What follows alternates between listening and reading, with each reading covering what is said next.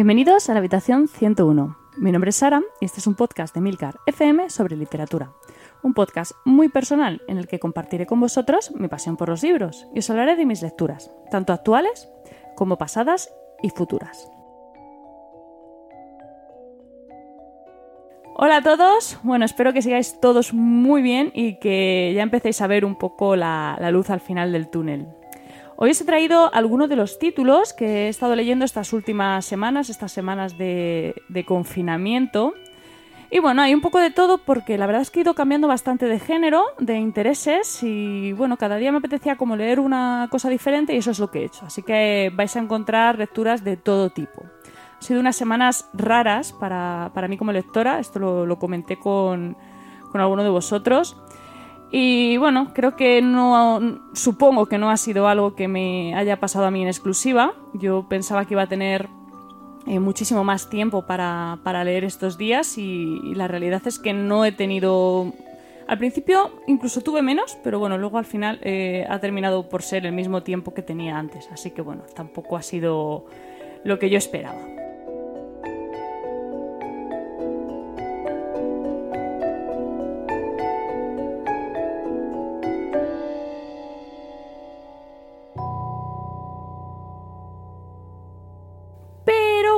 Antes de nada, eh, os he traído una pequeña sorpresa. Eh, se trata de la lista de recomendaciones que los oyentes de Habitación 101 hicieron el pasado 23 de abril, en la charla, virtual que mantuvimos en directo. Y bueno, vais a encontrar títulos de, todo tipo, para todos los gustos. La premisa que yo les puse eh, fue que cada uno podía recomendar solamente un libro. Pero bueno, la verdad es que no me hicieron ni caso. también les entiendo porque es algo complicado. Se nos fue un poco de las manos la cosa y bueno, hay más libros que personas, pero creo que sabréis disculparlo. Las primeras recomendaciones llegaron de la mano de Maverick, que nos sugirió una novela de fantasía titulada La ciudad de las bestias, de Isabel Allende, una escritora que personalmente me parece una maravilla y que probablemente caerá en en el podcast en, algún momento. Y una novela gráfica con, muy buena pinta titulada Black Sad de Juan Díaz Canales. Yo no la conocía y he estado echando un vistazo y la verdad es que parece bastante interesante. Así que bueno, cuando, cuando se pueda ir de nuevo a las librerías probablemente le eche un vistazo. Después le tocó el turno a Oscar, que nos propuso Cánticos de la Tierra Lejana, de Arthur C. Clarke un clásico de, la ciencia ficción y bueno, un, toque utópico que no viene nada mal en estos momentos. Y como Oscar es muy de clásicos, también nos mencionó otro clásico de la ciencia ficción, pero esta vez rusa. La nebulosa de Andrómeda, de Iván Efremov. Esta personalmente no la conocía y bueno, todo lo que sea ciencia ficción rusa tiene, tiene su interés, ¿no? Por su parte, Carmen nos trajo una distopía titulada Amatka de Karin Tidbeck, que es una, novela que estaba en mi lista y que bueno, tras el comentario de Carmen eh, me entraron bastante ganas de leer. Como no encontré a Matka, porque solamente la he encontrado en, papel, y bueno, prefiero reservarme los libros en papel para cuando pueda ir a, disfrutar de nuevo de las librerías, encontré otra novela de Karin Tidbeck, que es así que la encontré en digital, que se llama Yaganat. Es, un, es una novela de relatos cortos. Y bueno, la verdad es que es una autora bastante eh, sorprendente. Es un... Ya os hablaré de este, de este libro en algún momento. Eso probablemente cuando consiga leer a Matka. Y os hablaré de esta autora porque es algo muy novedoso. Y seguimos con Antonio, que es un apasionado de la novela histórica, es el, lector de, de, novela histórica del canal de Telegram de Habitación 101. Y bueno, Antonio nos habló de El caballo de Troya de JJ Benítez y también de la trilogía de Trajano de Santiago Posteguillo, que bueno, son dos autores bastante importantes del género que supongo que a todos os sonarán. Cuando le llegó el turno a Juan, nos recomendó La estrella de Pandora, de Peter Hamilton, que es ciencia ficción en estado puro. Y también eh, se vino arriba y apostó por la novela gráfica con, una novelilla titulada El fantasma de Gaudí, de El Torres y Jesús Alonso Iglesias. Yo no, la verdad es que esta no la conocía y parece interesante. Y otra que nos recomendó eh, se titula Kill or Be Killed de Ed Brubaker y Son Phillips, que es eh, un cómic que tiene una premisa la verdad es que bastante inquietante, ¿no? Que de hecho dio, dio para cierto debate en, en el encuentro. Y por último, la recomendación de Santi, que fue La senda secreta de Pablo Tobías, una novela de ninjas y espías, ninjas espías, eh, ambientada en Japón. Todas estas novelas las voy a dejar enlazadas en la entrada del capítulo de hoy, como siempre, ¿vale? Para que no tengáis problema en, encontrarlas y para que no tengáis que memorizarlas. Y bueno, por supuesto, eh, no me puedo, no puedo dejar esta sección sin dar eh, las gracias a todos los que participasteis en la charla. Fue una, una experiencia muy divertida, muy, muy interesante. Y bueno, me gustó bastante poneros a todos cara. Así que nada, ya, ya repetiremos.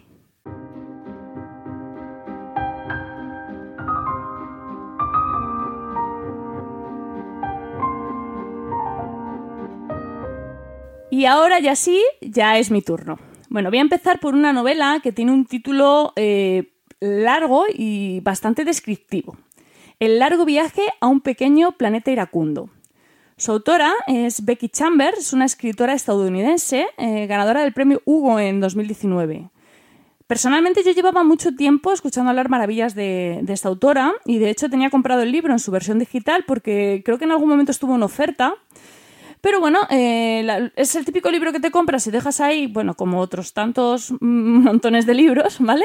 Pero bueno, el otro día en el canal de Telegram eh, de Habitación 101, pues eh, alguien me lo comentó, que me comentó que lo estaba leyendo y bueno, dije, va, pues mira, la tengo aquí en, la tengo en, el, en memoria, pues voy a, voy a por ella. Y me decidí a, leerla. Bueno, eh, tengo que comentar esto que me llamó mucho la atención, es que la publicación y existencia de esta novela fue posible gracias a una recaudación de fondos de la plataforma de crowdfunding Kickstarter. O sea, algo que me parece muy, muy llamativo. No, creo que es de las primeras novelas que, de ciencia ficción, sobre todo, que tienen, que se han escrito así. Me, llamó mucho la atención. Me parece un acierto porque, bueno, después de esto, esta novela llegó a estar nominada al premio Arthur C. Clarke y su éxito permitió que su autora siguiera escribiendo y se dedicara a, escribir a tiempo completo. Tiene una secuela que se titula A Close and Common Orbit, eh, probablemente mi inglés sea penoso, pero bueno, que también estuvo nominada al premio Hugo a Mejor Novela. Y finalmente, tras la publicación de la tercera parte de la saga, Record of a Space War Fifth, eh, pues bueno, la serie ganó el premio Hugo en 2019. O sea, el, premio Hugo lo tiene la serie completa, no, las novelas independientes. Y bueno, la palabra clave y el motivo por el, que por el que de repente sentí la necesidad de leer esta novela fue optimismo. A mí me la vendieron como una novela muy optimista. Y es verdad que en el momento que vivimos, pues bueno, yo necesitaba algo que me animara, algo, algo positivo, algo esperanzador. Y justo eso es esta novela, o sea, no me mintieron, ¿vale? Esta, esta novela es una dosis de buen rollo. Está cargada de, no sé, de un mensaje de tolerancia, de diversidad. Es una novela de esas que te hacen sonreír al leerla. Y eso es algo que hoy día yo creo que está bastante cotizado. Eh, me cuesta un poco definir su argumento, ¿vale? Porque en realidad eh, es que no lo tiene. O sea, la novela eh, te cuenta las historias de, de, la tripulación de la Peregrina, que es una nave tuneladora que va recorriendo la galaxia para realizar un encargo. El encargo es construir un túnel hiperespacial en un planeta, pues, lejano, en el lejano planeta Iracundo, este del título, ¿no? Pero lo importante aquí no es eso, ¿vale? Eso, pues bueno, es como la excusa, ¿no? Aquí lo importante va a ser la, tripulación de Peregrina. Es una tripulación que es casi una familia, es como... Es tipo Friends, ¿no? Es el típico grupo de amigos, ¿no? Que, quieres formar parte de él. Es, es como muy diverso además, es, son todos muy carismáticos, son personajes muy bien desarrollados que te hacen sentir, pues eso, que, que podrían ser tus amigos. A mí personalmente me daba la sensación de que estaba leyendo una sitcom. O sea, lo que digo, muy tipo Friends, muy tipo cómo conocía a vuestra madre, este tipo de series. Porque cada escena es como un episodio, eh, como un episodio distinto dentro de la serie. y como en cualquier serie coral, pues cada uno de ellos va a tener un protagonista que va a tener su pequeña historia que contar. Entonces, mm, es algo como muy ameno. Eh, esto también, por un lado, es la parte positiva, lo que da muy buen rollo del libro, y por otro lado es el problema eh, que también le veo a la novela, y es que eh, como en conjunto de novela no termina de engancharte, porque el, concepto que tienes es como que estás leyendo pequeñas historias, pequeños capítulos, entonces a mí lo que me pasaba mucho era que leía una escena, un capítulo, y dejaba el libro, me ponía con otra cosa. Entonces, como que no te hace sentir la necesidad de seguir leyendo, porque como que queda zanjada esa, esa escena, ¿no? Entonces, como no hay una trama como tal, salvo, bueno, pues lo que os he contado, la excusilla del, viaje al planeta este, no hay nada que te enganche, eh, que te haga decir un capítulo más. O sea, es como que no sientes esa necesidad. Son como más bien pequeños sucesos que, van teniendo lugar durante el viaje de, esta nave. Unos son más emocionantes, otros son más cotidianos. Y bueno, todos son interesantes sobre todo por, el universo que se inventa Chambers, ¿vale? Porque ella se inventa un, universo muy creativo, muy original, muy trabajado, ¿vale? Para, esta novela.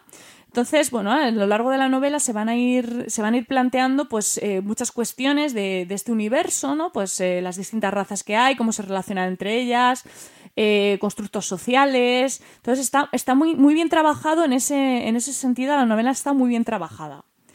¿Vale? Bueno, la novela pues sí que va a plantear pequeños conflictos que se van a ir resolviendo, normalmente de manera inmediata, que esto es algo que tampoco me ha gustado mucho en el sentido de que me parecía todo como demasiado fácil. Yo a lo mejor buscaba un poquito más de dificultad, un poquito más de quedarme enganchada a ver si eso se resuelve o no. Entonces, como me daba la solución muy rápido, que en el fondo te gusta porque quieres que salga bien todo, ¿no? Entonces, pues si te da una solución perfecta, pues mejor pero por otro lado como que te falta el conflicto, ¿no? que, suele mantenerte enganchado un libro. Entonces, em, eso crea también que no haya ningún punto de la historia que sobresalga sobre el resto. Al final, lo que os he contado, yo opté por leérmela a poquitos, eh, me leía pues eso, una escena, un par de escenas cada día, y bueno, creo que fue un acierto eh, porque pienso que esta novela está un poco diseñada en parte para eso, está diseñada para darte esa pequeña dosis de buen rollo diaria. Entonces, en ese sentido, creo que es una, novela que funciona muy bien. Los puntos fuertes de, la novela para mí, eh, en primer lugar, el lenguaje, ¿vale? Chambers es una, escritora muy clara, muy concisa, hace que la, que la lectura sea muy ágil, mm, pero además también me gustó mucho que utiliza el lenguaje para diferenciar a las distintas razas de la galaxia. Y utiliza además los encuentros entre personajes de, distintas especies para que podamos ver los contrastes que se producen entre ellas. Para mí es como lo más acertado y lo más interesante de la novela, porque lo, construye muy bien y, de manera muy clara. O sea, no, resulta confuso para el lector. El lector sabe inmediatamente qué tipo de personaje está hablando solamente por el lenguaje que utiliza, por la manera en que habla con los demás. Y eso a nivel de, de world building es, es bastante interesante. Otro punto fuerte de la historia, es quizás la parte social, ¿vale? Eh, Chambers parece que, no se quiere dejar ni un tema por tratar, quizás incluso abarca demasiado, porque va a por todos los palos, identidad, lealtad, amor, familia, sexualidad, libertad, un poco de, todo y, todo siempre visto desde un punto de vista de, la tolerancia, del respeto, un punto de vista con lo que digo, muy buen rollista y que se agradece mucho, pero que al final eh, lo que hace es que toda la sensación que tienes es que no hay un, conflicto real, porque todo está como muy bien visto, todo se desarrolla muy fácil.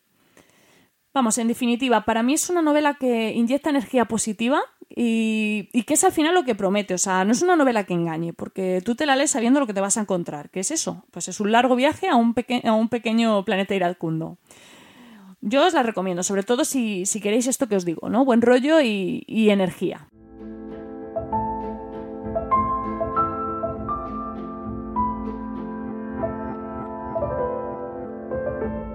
Y seguimos con otro título que, también me llegó a través del canal de Telegram, para que, para que veáis que es un lugar en el que surgen grandes ideas lectoras. Su título es Pequeños Fuegos por todas partes y es una novela de Celeste Inc. Eh, Inc. o. Bueno, creo que lo he dicho bien, ¿vale? Me perdonáis si no se dice así, pero creo que, es lo correcto. Bueno, es una autora norteamericana de, de, padres chinos que pasó su adolescencia en Shaker Heights, que es un pueblecito de Ohio y que además es el lugar donde se, desarrolla la novela. Así que bueno, pues es posible que tenga algo de, la propia adolescencia de, Celeste. Yo, de hecho, os comento estos detalles porque además eh, va a tener eh, bastante relación con el contenido de la novela y cuando la leéis, si es que os animáis a leerla, vais a comprender de qué os estoy hablando. Shaky Heights es la, típica población perfecta norteamericana que suele aparecer en las películas, las casitas bajas, jardín delantero, el instituto con campo de rugby, las zonas ajardinadas, vamos, lo que estamos hartos de ver en las películas, en series de televisión norteamericanas, tipo pues Mujeres Desesperadas, Big Little Lies, porque de hecho la novela va a ir muy en línea, eh, muy en la línea de estas dos series, ¿vale? Y es más, eh, de hecho hay un, bueno, esto os lo cuento luego, pero hay una serie ya. La novela empieza con una imagen eh, muy potente. Eh, la casa de la familia Richardson, una casa preciosa, enorme, con su jardín delantero eh, ardiendo, ¿vale? Un, ovillo de, lana en llamas, ¿vale? Que Celeste Inc. va a ir desenredando para dejarnos ver cómo esa familia, que es aparentemente perfecta, ha llegado a esa situación. A mí me ha fascinado la manera de, de escribir de esta autora. Ella eh, como que se limita a ir contando la historia. No toma partido en ningún momento. Ella va dejando que tú como lector veas lo que está sucediendo y vayas formando tus propias conclusiones. Es muy sutil y sabe cómo ir metiendo poco a poco detalles clave de la trama. Va, va metiendo detalles que, que realmente solo cobran relevancia cuando, empieza cuando todo empieza a desmoronarse. Hasta ese momento no te das cuenta de lo importante que era ese, pequeñito, ese pequeño detalle que, que apareció antes. Es una historia que te engancha y, y hace que quieras saber más porque, bueno, tienes la sensación de que en realidad no hay nada excepcional en el relato. Es como que de algún modo te atrapa porque no sabes muy bien cómo lo está haciendo, pero quieres saber más y a la vez piensas que no estás eh, viendo nada, ¿no? Es, una sensación muy, muy, muy curiosa. No hay ningún personaje que, esté por estar en la novela, todos tienen su porqué y su pequeño momento de, de protagonismo. Todos te van a importar en algún momento y mm, quizás lo que más me ha gustado de, esta historia es que a todos te los crees mm, estén más o menos trabajados, más o menos desarrollados, tengan más o menos cuota de, libro, ¿no? Eh, todos van a tener ese puntito de humanidad que va a hacerte. Eh, va a hacer que sean verosímiles a, a, tus ojos de lector, ¿no? Que es algo que yo agradezco un montón en las novelas, porque me gusta creerme a los personajes la novela va a tocar temas bastante, bastante delicados, ¿vale? Temas polémicos, como puede ser el racismo o mm, la gestación subrogada, los embarazos adolescentes y la maternidad. Todo ello, eh, como comentaba, desde un punto de vista bastante imparcial, ¿vale? Que va a dejar que el lector sea quien, quien juzgue a los protagonistas de cada conflicto que se plantea, que tampoco es una posición cómoda para el lector, porque, como os digo, son, son temas bastante controvertidos. Y bueno, como os decía antes, el pasado mes de marzo, Hulu estrenó la serie de televisión, que creo que en nuestro país, si no está ya, estará en breve en, HBO. Y la protagoniza Reese Witherspoon. Así que nada, si, leéis la novela, creo que, vais a acertar con, con, el personaje que interpreta, porque le va como anillo al dedo. Y si buscáis por internet, pues bueno, posiblemente podáis ver el tráiler.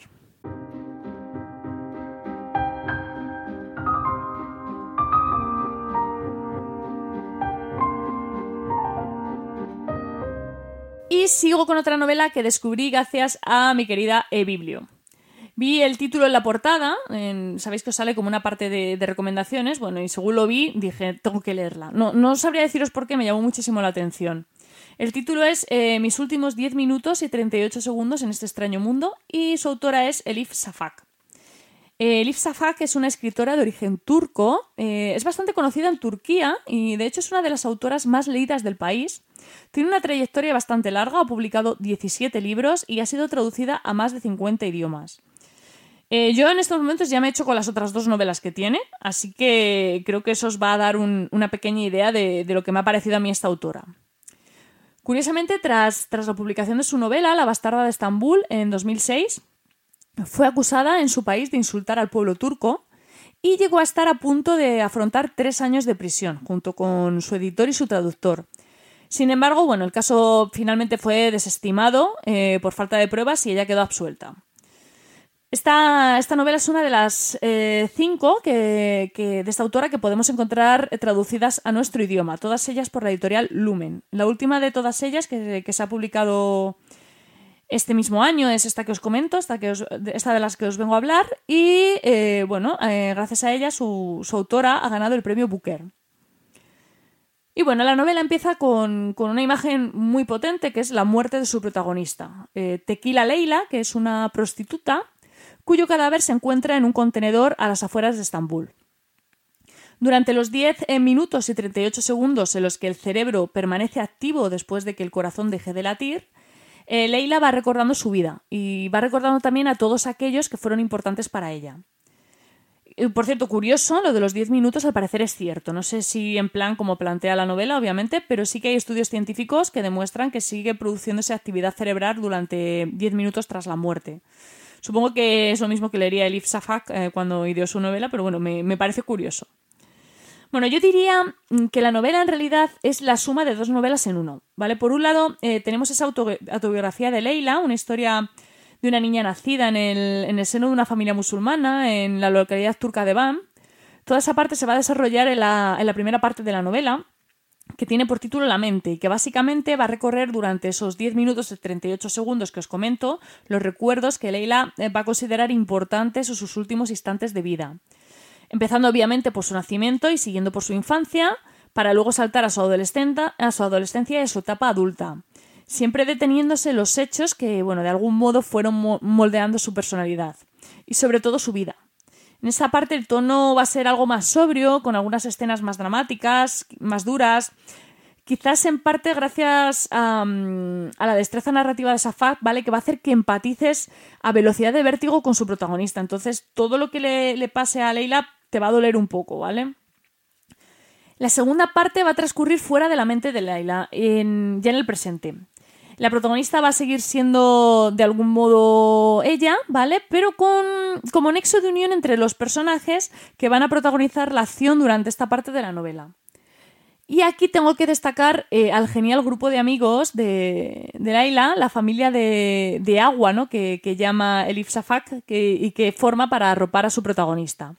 Cada uno de los cinco personajes que la integra va a ser absolutamente inolvidable y el vínculo que, se va a formar entre ellos es una maravilla. En esta parte nos vamos a encontrar pues ya toques de humor, escenas absurdas con las que nos vamos a reír. Y bueno, en parte eh, va a ser eh, la parte del libro que nos va a reconciliar un poco con el mar sabor de boca que nos deja la primera. Quizás también eh, va a ser una manera de contarnos más sobre la vida de Leila y hacernos entender el tipo de persona que era. Mención aparte también merece el recorrido por Estambul que se hace en la novela. Es cierto que no se visitan los lugares más turísticos de la ciudad, pero sí que se refleja muy bien la vida en ella y sobre todo ese carácter eh, de una ciudad que está dividida en dos continentes y que no deja de ser el punto en el que conviven Oriente y Occidente. Además, toda la trama transcurre entre los años 1947 y 1980, por lo que también se van a ir incorporando pues, eh, al relato parte de la historia de Turquía durante estos años. En general es una historia muy fresca, eh, bien narrada, eh, que sabe cumplir con las expectativas del lector y que compensa muy bien la intensidad de la narración para no hacerla pesada. Pero que además que sí que se atreve a tocar temas delicados, temas complejos, desde un punto de vista mm, bastante interesante. Es una novela en la que vamos a encontrar esos personajes que otras novelas ignoran y los vamos a encontrar como protagonistas vamos, desde luego para mí un, rotundo acierto por, por parte de Safak y una novela que os recomiendo.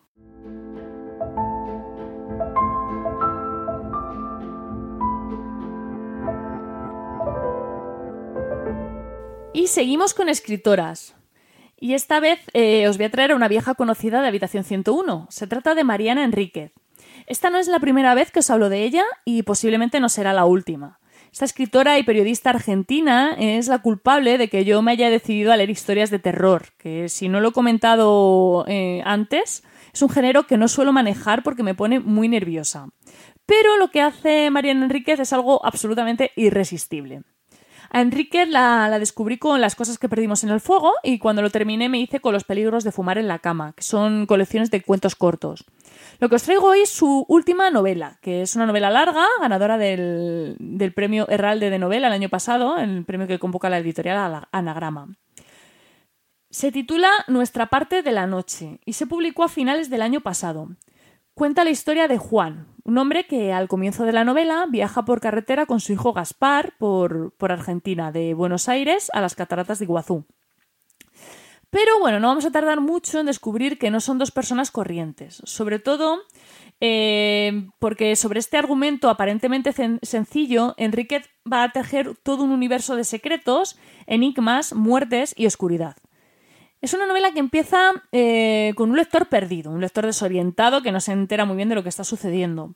Pero a medida que avanza, la autora va a ir mostrando sus cartas, va a ir consiguiendo que, te enganches a, la novela. Mariana Enríquez eh, sabe jugar con lo sobrenatural, sabe conseguir que hasta el más escéptico se adentre en la historia que está contando. Y sobre todo lo de esta autora es un terror distinto, es un terror que se entremezcla con la vida cotidiana de una manera muy certera aterradora al mismo tiempo. Eh, no sé, quizás eh, lo más oportuno sea decir que es inquietante. Dicen de ella que es la nueva Shirley Jackson y la verdad es que no me parece una comparativa para nada desacertada. Con todo, eh, sí que debo decir que la novela eh, tiene páginas en exceso. Hay escenas que directamente para mí sobran, esto siempre es mi opinión, claro, para mí sobran y algunas partes me resultan repetitivas. Eh, la novela está estructurada en cinco partes, cada una de ellas está protagonizada por uno de los personajes de la historia. Y diría que nos, nos aportan distintos puntos de vista, pero también distintos momentos temporales de la narración. Bueno, a favor de Mariana Enríquez juega su pasmosa facilidad para narrar. Esta escritora tiene un talento innato para contar historias. Yo personalmente encuentro fascinante su capacidad para cambiar de registro. Ella consigue que según la historia se narre desde, desde la perspectiva de uno de sus protagonistas o de otro, la prosa que utiliza se modifique por completo, ¿no? Y se adapta a la personalidad de quien está protagonizando esa parte de la novela, que es algo que a mí me parece mm, admirable, que ya había percibido en sus relatos cortos, pero aquí es mucho más evidente. Personalmente creo que Mariana Enríquez es una escritora a la que hay que conocer y sospecho que su carrera literaria va a ser imparable. Así que bueno, apuntaos bien el nombre y ya sea con esta novela o con alguna de las colecciones de, cuentos cortos que os he mencionado antes, eh, no dejéis de, leerla porque creo que, que merece la pena.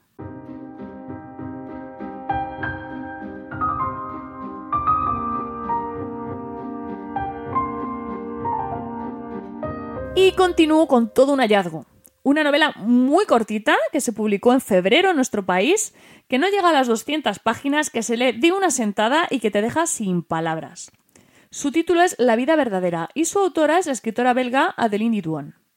Es una novela que ha sido toda una sensación en Francia, que ha recibido múltiples premios y mm, su publicación original fue en 2018 y se llevó ese año el premio FNAC de novela. La protagonista de la historia es una niña de 10 años que a lo largo de 5 años de su vida nos va a ir contando los horrores que lamentablemente debe vivir y presenciar. No os voy a engañar, ¿vale? Es una novela que trata temas tan duros como la violencia de género o el maltrato animal, ¿vale? Así que podría decirse que no es apta para estómagos sensibles. He leído reseñas de otros lectores que precisamente ponían muy malas calificaciones a la novela por tocar estos temas. Y obviamente yo no le voy a decir a nadie lo que le debe gustar o no, pero personalmente creo que Diduan se atreve con temas muy duros, muy complejos y lo hace de una manera que a mi juicio eh, resulta muy efectiva, porque ya condena con dureza las acciones y a la vez convierte la historia en una especie de cuento de hadas que ayuda bastante a digerirla. Es una combinación ya os digo, a mi juicio, muy certera, muy interesante. Hay escenas incómodas, no lo voy a negar, sí, hay escenas muy incómodas, pero son necesarias. Aunque nos pese, la vida tiene escenas duras y por desgracia la realidad no nos permite pasar de página o volver a dejarla en la estantería y pasar a otra lectura. A mí, personalmente, la vida verdadera me ha encantado, principalmente por su protagonista, porque en esta novela te enamoras irremediablemente de esa niña de 10 años que es inteligente, es despierta y a la vez es tan inocente como se puede ser solamente con esa edad. Esa niña que está empeñada en salvar a su hermano, aunque para ello tenga que convertirse en Marie Curie y fabricar el mismísimo DeLorean. Pero también por, por, esa mezcla inesperada entre la inocencia más pura y la violencia más terrible, un contraste tan fuerte que te mantiene como lector en tensión constante a lo largo de toda la historia. La vida verdadera es una novela corta, pero intensa, la típica novela que, que te obliga como lector a reflexionar sobre temas que no siempre son agradables, pero que sin embargo consigue volverse adictiva y consigue que la devores en apenas unas horas. Yo os digo que para mí ha sido todo un hallazgo, uno de los mm, libros que se van a la lista de mejores lecturas del año y por supuesto la recomiendo encarecidamente.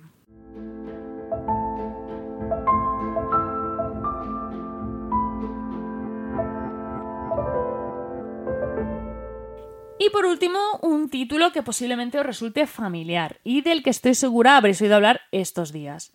Se trata de La peste, de Albert Camus. Este le leí a finales de marzo porque, bueno, me leí las noticias que se habían disparado las ventas de la novela con motivo de, bueno, del coronavirus y aunque no era una temática sobre la que me apeteciera especialmente leer, la idea de la novela como que se quedó en mi mente y bueno, era el típico título que siempre has sabido que tenías que leer y dije, bueno, pues es el momento. Y allá me lancé. Bueno, Camus es un autor francés nacido en Argelia en 1913, ganador de un premio Nobel y autor, entre otros, del extranjero eh, La peste y La caída, que son sus tres obras más conocidas y famosas. Para leer a Camus hay que tener claro que ante todo era un filósofo, ¿vale? Su obra no busca tanto entretener o contar una mera historia como reflexionar sobre la condición humana. Es por ello que sus textos se encuentran eh, a medio camino entre la novela y el ensayo, ¿vale? Algo que a muchos os entusiasmará y a otros os va a espantar. Yo lo dejo avisado por si acaso, ¿vale? No es una novela al uso, es una mezcla rara, ¿vale?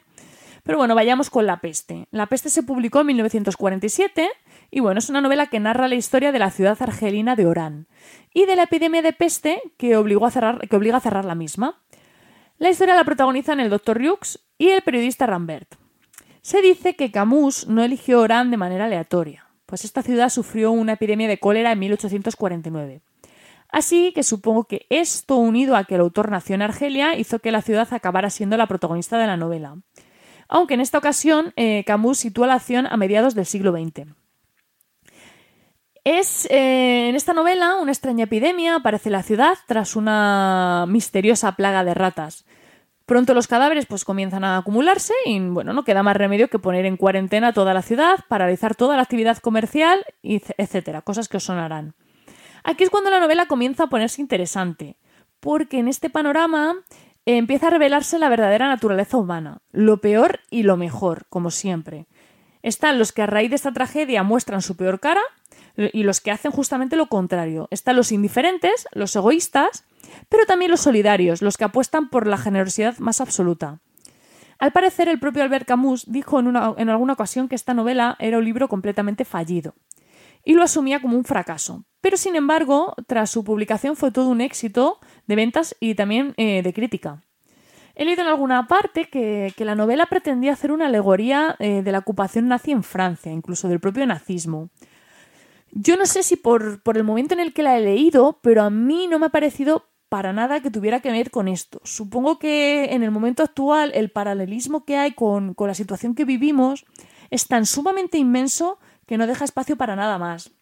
Así que mm, no puedo decir que Camus la escribiera, obviamente, eh, inspirado en esto, pero eh, sí que es una novela que guarda grandes similitudes con, la situación que estamos viviendo.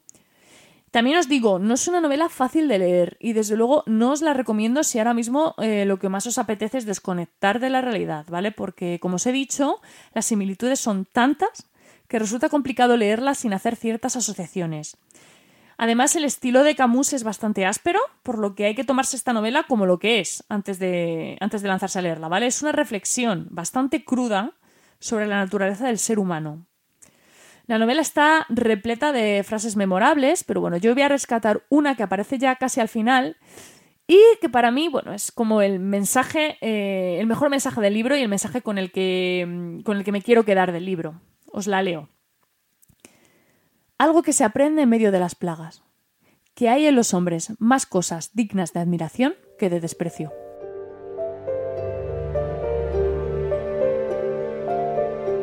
Y hasta aquí las recomendaciones de hoy. Espero que, como os decía antes, estéis todos bien. Os mando ánimo, eh, abrazos a todos. Eh, sabéis que sois siempre bienvenidos en el canal de Telegram de Habitación 101 que podéis escribirme y contarme lo que queráis. Y bueno, que muchísimas gracias por el tiempo que habéis dedicado a escucharme.